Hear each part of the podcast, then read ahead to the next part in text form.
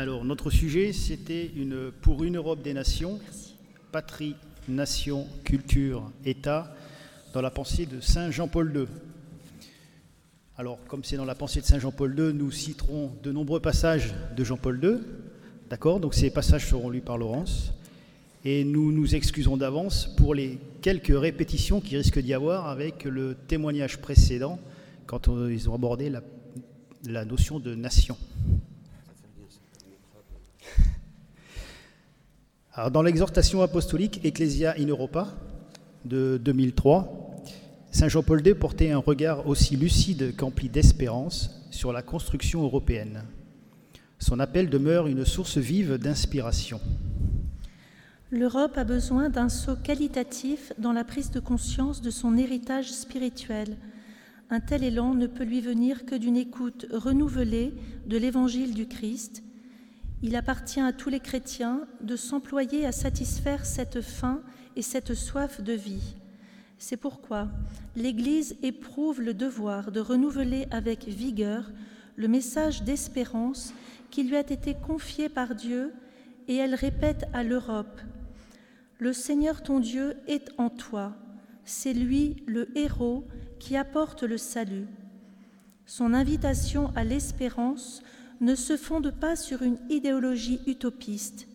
C'est au contraire le message éternel du salut proclamé par le Christ. Avec l'autorité qui lui vient de son Seigneur, l'Église répète aujourd'hui à l'Europe, Europe du troisième millénaire, que tes mains ne défaillent pas, ne cèdent pas au découragement, ne te résigne pas à des modes de pensée et de vivre qui n'ont pas d'avenir, car ils ne sont pas fondés sur la ferme certitude de Dieu.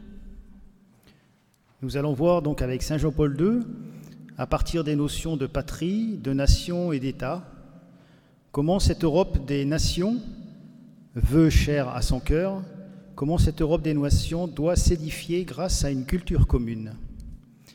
Alors dans une première partie, nous allons parler de la patrie.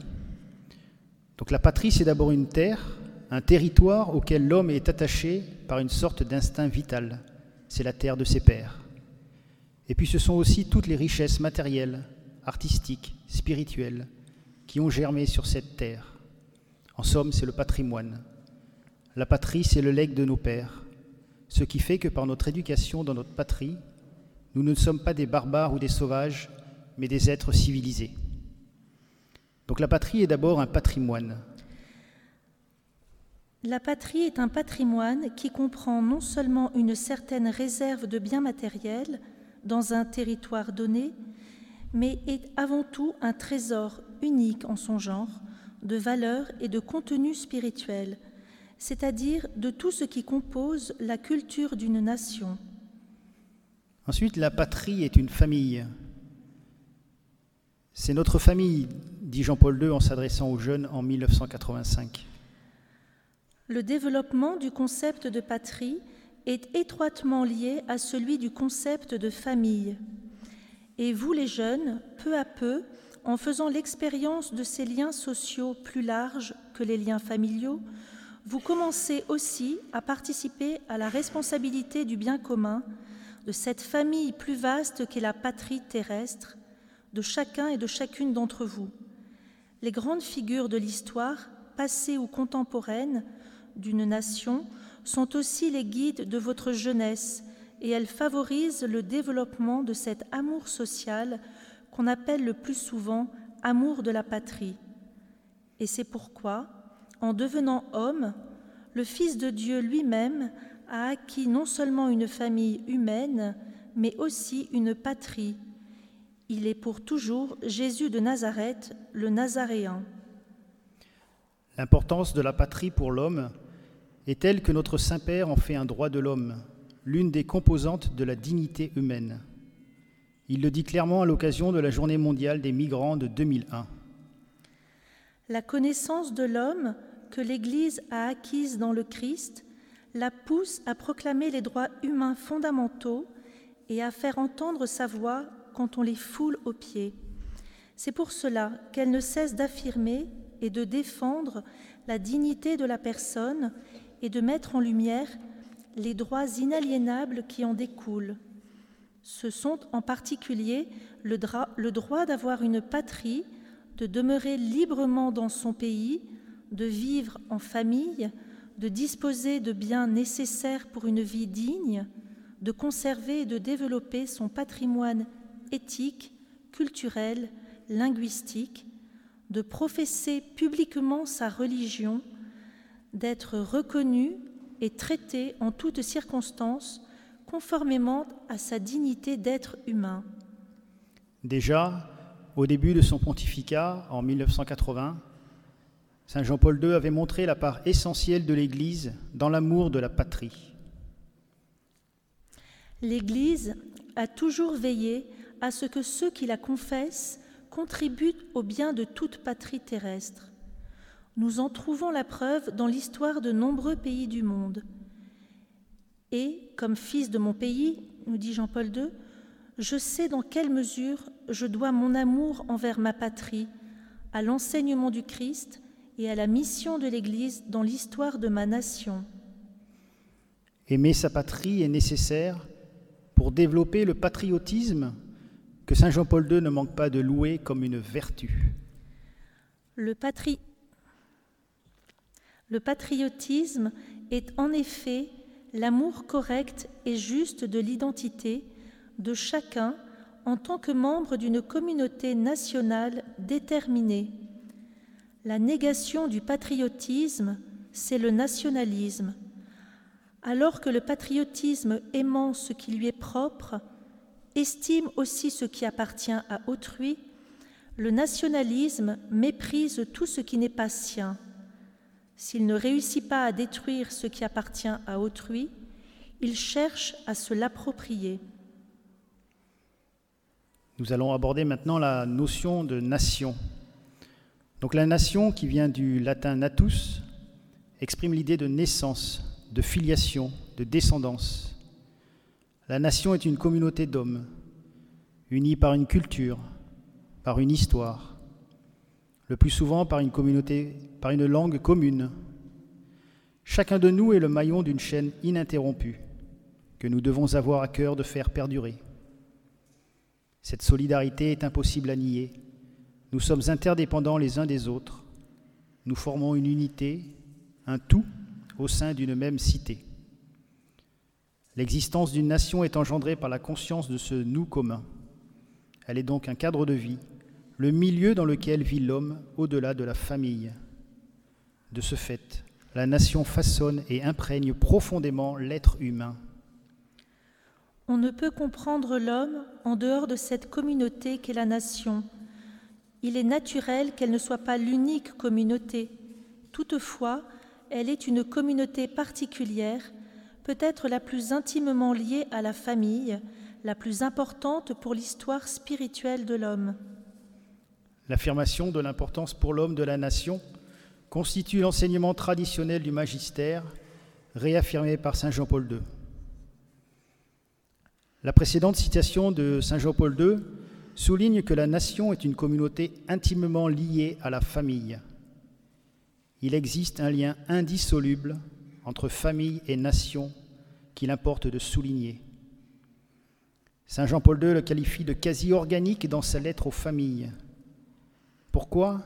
Parce que c'est par le canal de sa famille, de l'éducation qu'il y reçoit, que chaque homme s'intègre dans sa nation. La famille lui en apprend la langue et de façon plus ou moins consciente le fait participer à l'histoire, à la culture de son pays. La, vie des nations, des États, des organisations internationales passe par la famille. Dans un sens, c'est aussi pour la nation que les parents donnent naissance à des enfants, afin qu'ils en soient membres et qu'ils participent à son patrimoine historique et culturel. Dès le début, l'identité d'une famille se développe dans une certaine mesure à l'image de celle de la nation à laquelle elle appartient la famille est organiquement unie à la nation et la nation à la famille. À l'image de la famille, la nation joue un rôle considérable dans le processus éducatif de l'homme. Par l'éducation familiale, vous participez à une culture déterminée, vous participez aussi à l'histoire de votre peuple ou de votre nation.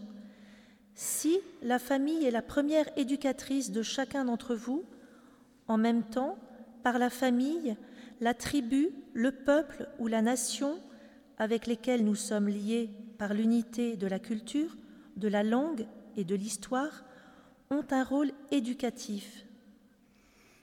Nous venons de définir la nation comme une communauté d'héritiers, ce qui suppose d'abord un héritage à recevoir, et ensuite l'appartenance à un groupe donné auquel l'homme se sent lié. La défense de l'identité nationale, loin d'être la manifestation d'une crispation identitaire quelconque, est un droit légitime pour tout homme, puisque la nation est l'une des composantes de son être, et pas n'importe laquelle, l'une des plus importantes. Plus qu'un droit parfaitement naturel, c'est un devoir. Que la, génération qui entre dans le troisième millénaire cultive le sens de son identité nationale, suscite le respect pour la richesse de sa tradition culturelle natale et pour ses valeurs éternelles. Il reste, il reste qu'il ne suffit pas d'affirmer la nécessité de défendre son identité nationale, encore faut-il s'entendre sur la signification et le contenu de cette identité nationale, et surtout expliciter les moyens par lesquels il est possible et efficace de la défendre. La nation est donc d'abord un héritage. On ne saurait parler de nation s'il n'y a pas entre les hommes une communauté partagée de valeurs, une tradition, des souvenirs, des faits historiques, une langue. C'est ici qu'intervient la notion de patrie, qu'il importe de ne pas confondre avec celle de nation. Tout homme hérite en naissant de ce patrimoine, à la fois charnel et spirituel, patrimoine d'une richesse incomparable qui lui permet, s'il s'en donne les moyens, d'atteindre sa plénitude d'homme. La différence entre patrie et nation se dégage clairement.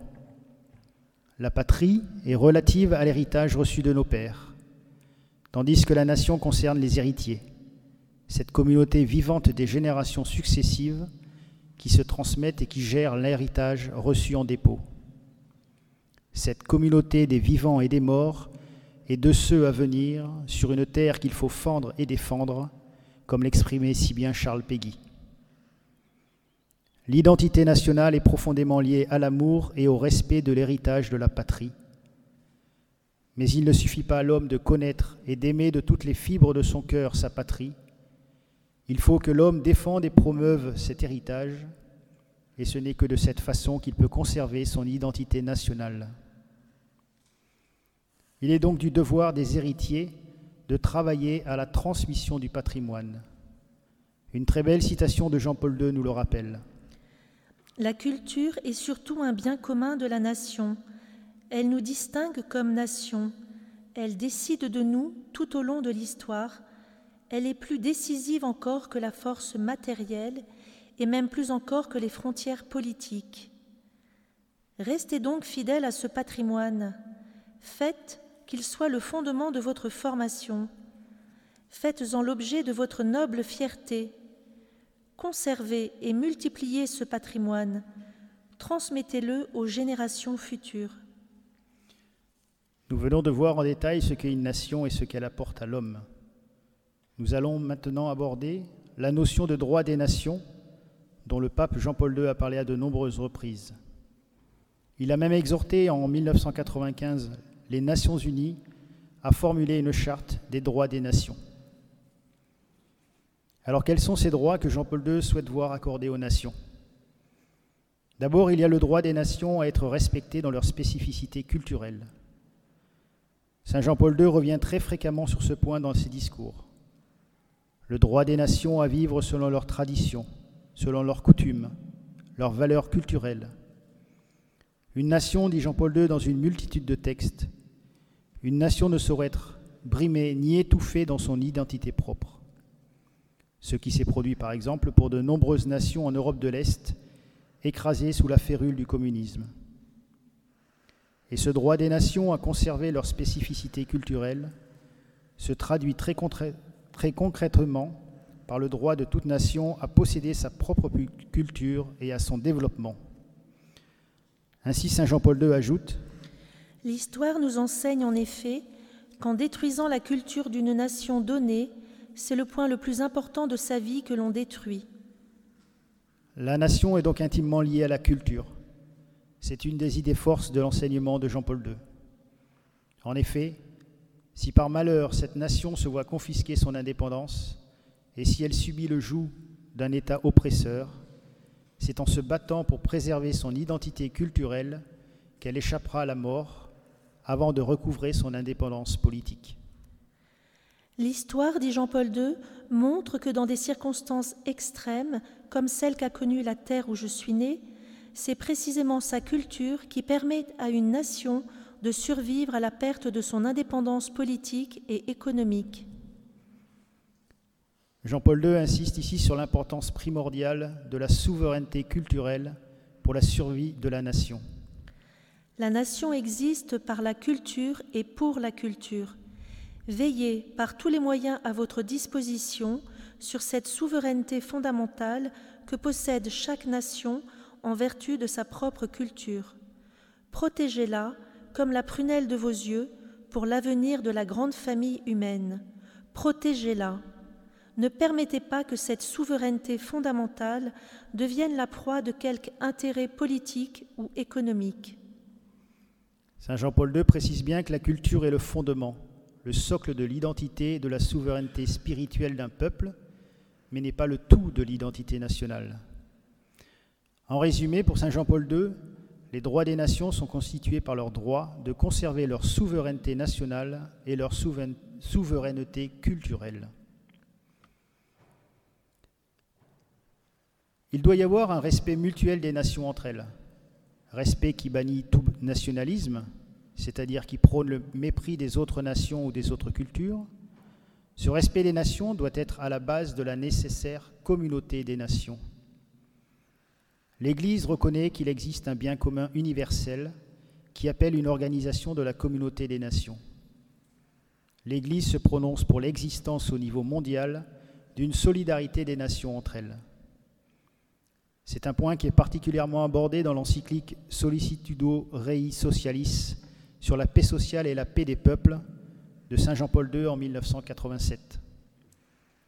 De ce fait, il va de soi que l'Église ne peut pas se désintéresser de la construction européenne en cours.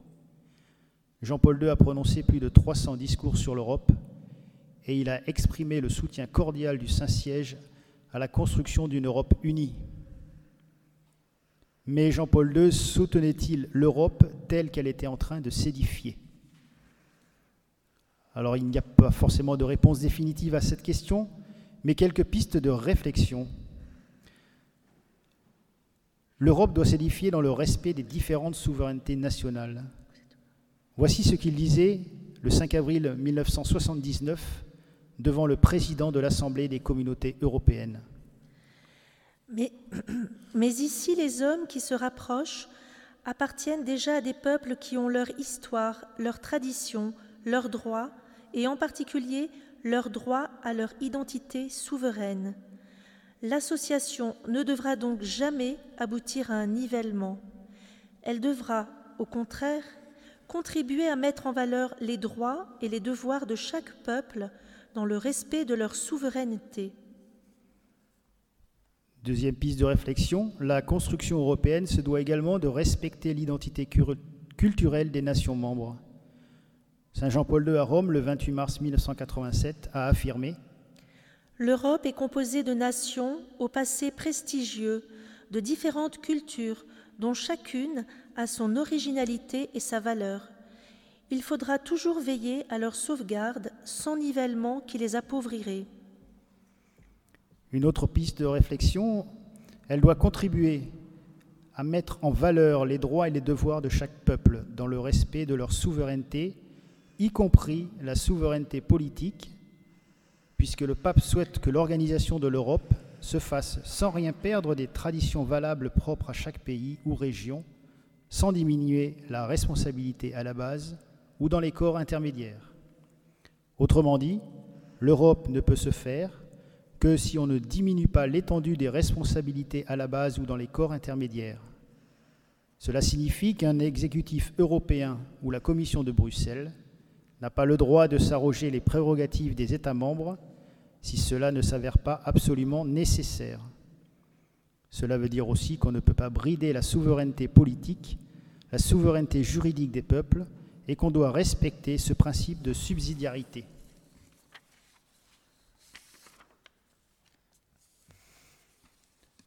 Dans une troisième partie, nous allons parler de la notion d'État. Donc l'État ne se confond pas non plus avec la nation. L'État, c'est la société organisée politiquement, c'est l'institution gouvernementale elle-même. L'État est une réalité politique, alors que la nation est un fait social. En général, la nation préexiste à l'État. Au fil des générations successives, un peuple se forge une histoire, une culture, une langue commune, une identité qui fait que l'on va pouvoir parler de nation. À un moment historique donné, cette nation éprouve le besoin d'acquérir sa pleine souveraineté et se donner un État. C'est donc la société qui fonde et qui crée l'État. Le rôle de l'État est d'assurer le bien commun de la nation. L'État est affermi dans sa souveraineté lorsqu'il gouverne la société et qu'en même temps il sert le bien commun de la société et permet à la nation de se réaliser dans sa personnalité, dans son identité. Servir la nation signifie donc que l'État doit maintenir la nation dans son être.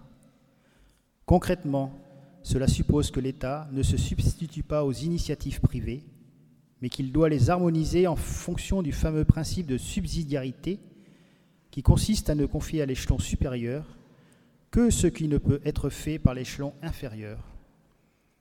Ainsi, par exemple, la famille responsable de l'éducation de ses enfants et l'État l'aide par le moyen de l'école. Mais en principe, cela ne devrait, être, que pour compléter et parfaire cette formation et non pour prétendre la remplacer. L'école devrait donc travailler sous le regard et avec l'aval des parents. Or, aujourd'hui, la socialisation de l'État, qui est marquée par une centralisation excessive, nous prive de la plus grande partie de nos libertés. L'État va jusqu'à prétendre régenter les consciences et décider de ce qui est bien et de ce qui est mal. La perversion du rôle de l'État violente le corps social dans ses libertés légitimes par un excès de planification et de politisation. Même la culture est politisée au service de l'idéologie dominante. L'État contemporain empiète trop souvent sur la nation, ce qui en fait ce qui en fait équivaut à un totalitarisme. Totalitarisme bien élevé qui ne montre pas son vrai visage et n'est pas encore policier, mais qui n'en est pas moins totalitaire. L'État totalitaire tente à absorber la nation, la société, la famille, les communautés religieuses et les personnes elles-mêmes. En défendant sa liberté, l'Église défend la personne, la famille, les différentes organisations sociales et les nations, et réalités qui jouissent toutes d'un domaine propre d'autonomie et de souveraineté. Voilà tel que devrait être le rôle de l'État, rôle qui est donc aujourd'hui subverti. Tout chrétien vit au sein d'un État qui est régi par des règlements et des lois. Vatican II a rappelé l'enseignement traditionnel de l'Église en affirmant dans Gaudium Spes aux laïcs reviennent en propre, quoique non exclusivement, les professions et les activités séculières. C'est à leur conscience, préalablement formée, qu'il revient d'inscrire la loi divine dans la cité terrestre, de même que le décret du Concile sur l'apostolat des laïcs précise que l'apostolat dans le milieu social s'efforce de pénétrer d'esprit chrétien la mentalité et les mœurs, les lois et les structures de la communauté où ils vivent. Voilà qui nous montre que les domaines politiques et sociaux ne peuvent être considérés comme ne relevant que de l'ordre naturel. Comme l'enseigne Jean 23, l'ordre propre aux communautés humaines est d'essence morale. En effet, c'est un ordre qui a pour base la vérité, qui se réalise dans la justice, qui demande à être vérifié par l'amour et qui trouve dans la liberté un équilibre sans cesse rétabli et toujours plus humain. La morale chrétienne ne s'arrête donc pas aux portes du politique et du social, mais englobe toutes les activités humaines. Elle doit nous conduire à nous comporter non seulement en chrétiens, mais aussi à agir en tant que chrétiens. Pour conclure, nous allons laisser encore la parole à Saint Jean-Paul II dans l'exhortation apostolique Ecclesia in Europa. Je te le répète encore aujourd'hui, Europe, qui est au début du troisième millénaire, retrouve-toi toi-même, sois toi-même, découvre tes origines, avive tes racines. Au cours des siècles, tu as reçu le trésor de la foi chrétienne. Il fonde ta vie sociale sur les principes tirés de l'Évangile et on en voit les traces dans l'art, la littérature, la pensée et la culture de tes nations. Mais cet héritage n'appartient pas seulement au passé, c'est un projet pour l'avenir à transmettre aux générations futures, car il est la matrice de la vie des personnes et des peuples qui ont forgé ensemble le continent européen. Ne crains pas, l'Évangile n'est pas contre toi, il est en ta faveur. Cela est confirmé par la constatation que l'inspiration chrétienne peut transformer l'ensemble des composantes politiques, culturelles et économiques en une convivialité où tous les Européens se sentent chez eux et forment une famille de nations dont d'autres régions du monde peuvent s'inspirer de manière fructueuse. Sois-en sûr, l'évangile de l'espérance ne déçoit pas. Dans les vicissitudes de ton histoire d'hier et d'aujourd'hui, c'est une lumière qui éclaire et oriente ton chemin. C'est une force qui te soutient dans l'épreuve. C'est une prophétie d'un monde nouveau. C'est le signe d'un nouveau départ. C'est une invitation à tous, croyants ou non croyants, à tracer des chemins toujours nouveaux qui ouvrent sur l'Europe de l'esprit pour en faire une véritable maison commune où l'on trouve la joie de vivre.